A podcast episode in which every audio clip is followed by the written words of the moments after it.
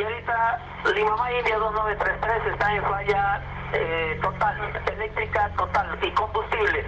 Pista libre y operable, lluvia sobre la estación Lima India de 933, bomberos alertados. Vectores, señorita, vectores a la pista. La señal radar se perdió, no lo tengo, notifique rumbo ahora. Cuando ocurren los accidentes aéreos, lo primero que hacen las autoridades del lugar es buscar la caja negra del avión para ver cuáles fueron las causas. De esta forma se busca saber qué fue lo que ocurrió exactamente. Por el contrario, a lo que se suele pensar, la caja negra del avión está compuesta por dos partes separadas. Una de ellas es la registradora de voz de la cabina CBR y la otra parte está compuesta por una registradora de datos de vuelo FDR ambas de uso obligatorio en los vuelos comerciales y también en los corporativos. En la mayoría de los casos podemos ubicarlas en la cola del avión porque es probable que haya más probabilidades de que sobrevivan a los accidentes aéreos.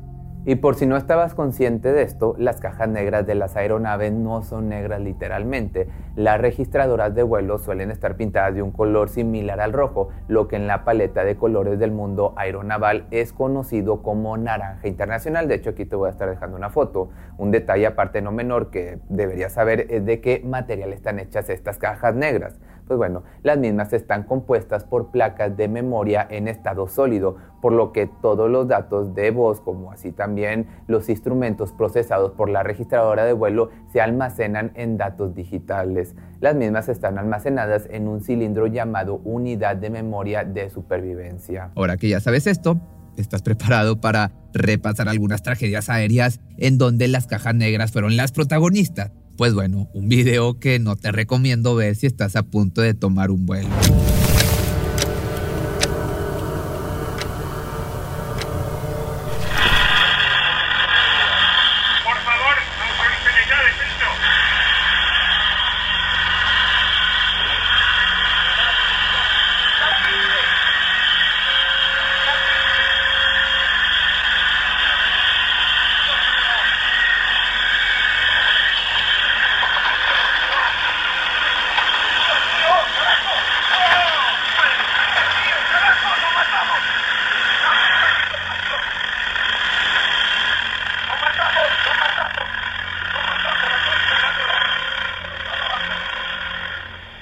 Esas fueron las últimas palabras del piloto antes del final. El dato curioso es que el audio se escuchó 22 años después del accidente. El vuelo 2553 de Austral Líneas Aéreas sufrió un accidente el día 10 de octubre del año 97. En el vuelo perdieron la vida 74 personas y no hubo sobrevivientes. Es el mayor accidente aéreo de la historia aeronáutica argentina y también en suelo uruguayo, más precisamente en Fray Ventos. La empresa Austral Líneas Aéreas era gestionada hasta el año 95 por la aerolínea española Iberia y luego pasó a ser gestionada de manera directa por el Instituto Nacional de Industria INI de España. La tragedia es considerada como el mayor desastre aéreo sucedido en territorio uruguayo y a su vez el peor accidente de una aeronave argentina. El accidente fue técnicamente investigado por la Comisión Investigadora de Accidentes Aéreos, CIADA, por sus siglas, de Uruguay y penalmente por la justicia argentina. La CIADA finalizó su informe en el año 99, año en que ocurrió la tragedia de Lapa, pero no nos adelantemos de eso, de esta parte hablaremos más adelante. En conclusión, el accidente se produjo como consecuencia directa de la decisión del copiloto de extender los, los slats a excesiva velocidad y altura, lo que produjo su rotura y la pérdida de control de la nave. El informe aparte sostiene una numerosa cantidad de errores humanos. La tripulación fue la gran responsable del congelamiento de los tubos del sensor de velocidad y la inexistencia en el avión de la alarma recomendada para alertar sobre esa situación, así como la falta de entrenamiento adecuado de los pilotos. La justicia argentina se expidió recién en el año 2021. La fiscalía pidió la absolución contra las 27 personas procesadas, funcionarios de la empresa, el gobierno nacional y la Fuerza Aérea. La querella pidió 25 años de prisión.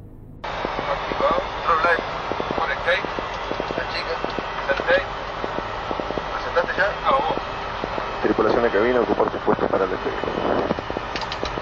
Despegamos 1-2. Despegamos. Correcto, Adrián, que te piso. Bueno.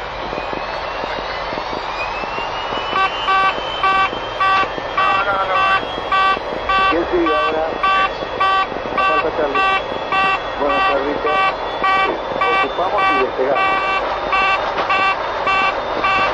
Buenas noches, 77. Ya le voy a dar.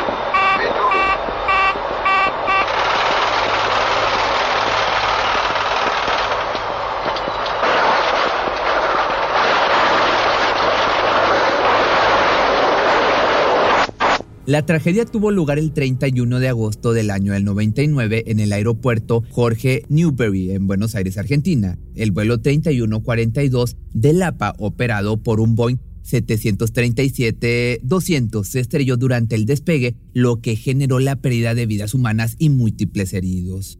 El vuelo debía partir desde el Aeroparque Jorge Newbery de la ciudad de Buenos Aires a las 20:36 horas con destino al aeropuerto Ingeniero Tarabela de la ciudad de Córdoba. El mismo llevaba 98 pasajeros y 5 miembros de la tripulación.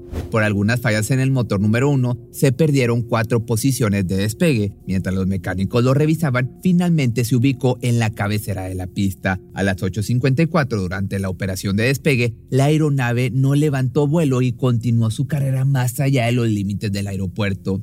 La aeronave atravesó la avenida costanera Rafael Obligado, también arrastró un automóvil que estaba circulando para finalmente chocar con unas máquinas viales, un terraplén y una planta reguladora de gas. La pérdida del combustible y del gas por la ruptura de la planta provocaron un incendio que le quitó la vida a la mayoría de los pasajeros que habían sobrevivido al choque. El accidente ocurrió debido a una combinación de factores, incluyendo, como es muy común, errores humanos y problemas técnicos. Durante el despegue los pilotos omitieron realizar los controles necesarios y no configuraron correctamente los flaps y los slats, lo que afectó negativamente el rendimiento de la aeronave. Además, hubo deficiencias en los trabajos de mantenimiento del APA y en la supervisión del organismo regular de la aviación civil argentino en ese momento. Estas deficiencias pues contribuyeron a condiciones inseguras que facilitaron el accidente. Lamentablemente, el accidente dejó un saldo de 65 personas sin vida a bordo del avión y dos personas en tierra, así como más de 40 heridos.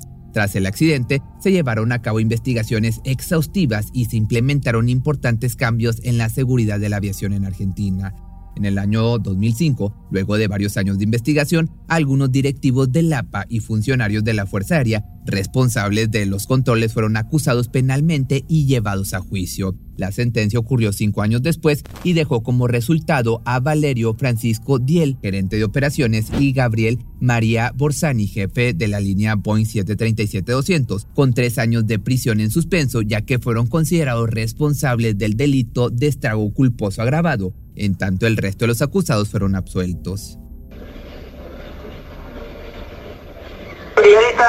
Lima India 2933 está en falla eh, total, eléctrica total y combustible. Está libre y operable lluvia sobre la estación La Mamá India de 933, bomberos alertados. Lima India. Vectores, vectores señorita, vectores a la pista. ¿Qué altitud tiene ahora? Finalmente, la tragedia aérea ocurrió el 28 de noviembre del año 2016, cuando el avión que transportaba el equipo de fútbol brasileño se estrelló contra una montaña de Cerro Gordo cerca de Medellín, Colombia. El vuelo 2933 de la MIA era la aerolínea boliviana encargada de transportar a los jugadores, el personal del equipo, algunos periodistas y la tripulación. En total había 77 personas a bordo, incluyendo los 19 jugadores del club chapecoense, sumado el cuerpo técnico. El avión era modelo Avro RJ-85 y viajaba desde Santa Cruz de la Sierra Bolivia hacia Medellín, donde el equipo se iba a enfrentar al Club Atlético Nacional en la final de la Copa Conmebol Sudamericana. Trágicamente, por un desperfecto técnico, el avión se quedó sin combustible durante el vuelo debido a un error de planificación y comunicación entre la tripulación y el control de tráfico aéreo. En consecuencia, la aeronave se estrelló en una zona montañosa a pocos kilómetros del aeropuerto internacional José María Córdoba. Solo seis sobrevivientes pudieron narrar una de las tragedias aéreas más tristes de los últimos tiempos. Entre juicios, recuperaciones y milagros pasaron los últimos siete años los afortunados del vuelo 2933. Por otra parte, la Autoridad Aeronáutica Civil Brasileña, ANAC por sus siglas, no estaba convencida de la propuesta del club brasileño de volar directamente desde San Pablo hasta Medellín, ya que según las medidas protocolares de la aeronáutica brasileira y también las de Chicago, esos viajes son posibles con alguna aeronave perteneciente a ambos países. De esta manera, el club siguió con la primera decisión de viajar con la empresa boliviana La Mía, en tanto que confiaron en la experiencia que tenían luego de haber transportado a otros clubes y seleccionados del fútbol de la región. Todo comenzó cuando la aeronave, para evadir dicha exigencia, realizó una inusual escala y cambió de aviones en Santa Cruz de la Sierra. De esta forma, los pasajeros salieron del Aeropuerto Internacional de Guarulhos el día 28 de noviembre en el vuelo OB 739 de Boliviana de Aviación que partió a las 14 horas con 22 minutos y llegó a su destino en el aeropuerto de Virubiru, en Santa Cruz de la Sierra, a las 16.50 horas. Ahí cambiaron al avión La Mía para continuar la última etapa del viaje, pero nunca llegaron lamentablemente a su destino. Otro de los factores que posiblemente influyeron en el caso fue el peso de despegue estimado por la tripulación, que fue calculado en 41.610 kilos, por debajo del peso máximo estipulado en 41.800 kilogramos. Los peritos e investigadores de la tragedia aérea creen que el peso del equipaje se manipuló y que el peso real del despegue fue de 42.148 kilos. La distancia de vuelo prevista de Santa Cruz hasta Medellín eran casi 3.000 kilómetros. El plan de vuelo del LMI 2933 indicaba un tiempo estimado de vuelo de 4 horas y 22 minutos y una autonomía de combustible de idéntica duración. Algo que en las declaraciones posteriores a la tragedia señalaron los mismos pilotos que fue cuestionado antes del despegue, aunque finalmente fueron autorizados a despegar, lo que hizo efectivo a las 22 con 18 minutos. Como resultado del accidente, 71 personas perdieron la vida, incluyendo la mayoría de los jugadores del club chapecoense, miembros del personal y periodistas que iban a cubrir la final de la Copa. Solo seis personas sobrevivieron, entre ellas tres jugadores del equipo, dos miembros de la tripulación y un periodista. La tragedia, como seguramente ya sabes, conmocionó al mundo del fútbol y generó una gran solidaridad internacional. El Club Atlético Nacional, el equipo que iba a enfrentarse al Chapecoense en la final, solicitó a la Confederación Sudamericana de Fútbol que el título de la Copa Sudamericana fuera otorgado al chapecoense como gesto de homenaje. La solicitud fue aceptada y el conjunto brasileiro fue declarado campeón de la Copa Sudamericana en el año 2016. ¿Cómo andan loquitos locos? Hermano, estoy muerto. Estuve acá antes eh, haciendo cosas, cosas, cosas, cosas y cosas y cosas y no termina más, no termina más, no termina más, no termina más. Así que nada, muchachos. Estoy acá arriba del avión que parece que se está poca de a pedazo. Y me estoy yendo para Cardiff, loco, que vayan así. Ya arrancamos. A la tarde arrancamos a entrenar, muchachos, con el nuevo equipo. A ver qué pasa.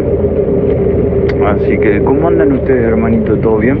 Si en una hora y media no tiene novedades mía, no sé si van a mandar a alguien a buscarme porque no me van a encontrar, pero ya lo saben. Papá, qué miedo que tengo.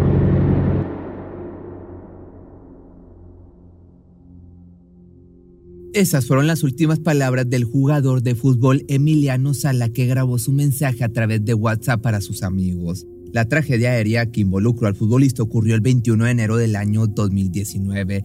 Sala, de nacionalidad argentina, viajaba en un avión ligero desde Nantes, Francia, hacia Cardiff, Gales, donde se había transferido para unirse al club de fútbol Cardiff City. El avión desapareció del radar sobre el Canal de la Mancha y se inició una búsqueda intensiva para encontrarlo. Desafortunadamente, pasaron varios días antes de que se encontraran restos del avión y se confirmó que Sala y el piloto David habían fallecido en este accidente. Las investigaciones posteriores revelaron que el avión un Piper Malibu, no estaba autorizado para vuelos comerciales y que aparte su licencia de piloto, aunque válida, no le permitía volar con pasajeros por un pago. También hubo controversia en torno a quién era el propietario del avión y quién organizó el vuelo. Este trágico incidente conmocionó al mundo del fútbol y generó un debate sobre la seguridad en los vuelos privados. Además, se realizaron homenajes y tributos en memoria de Emiliano Sala, quien era ampliamente respetado y querido en la comunidad futbolística.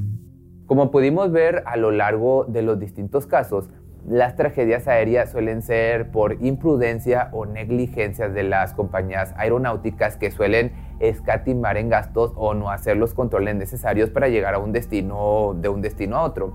Lamentablemente, cuando ocurren este tipo de cosas, suelen cambiarse los patrones de trabajo para que comiencen a trabajar de manera correcta y mejorar así la seguridad de los pasajeros y la tripulación. Pero, ¿cuántas muertes más debemos soportar para que no tengamos que lamentar ni un accidente más? Probablemente deberán pasar muchos años más hasta que los encargados de impartir justicia hagan lo que tengan que hacer y sancionen a quienes deban. Por ahora, nos conformamos con haber llegado al final de este video de la mejor manera posible y si estás a punto de volar o tomar un vuelo, mucha suerte y nos vemos en un próximo video.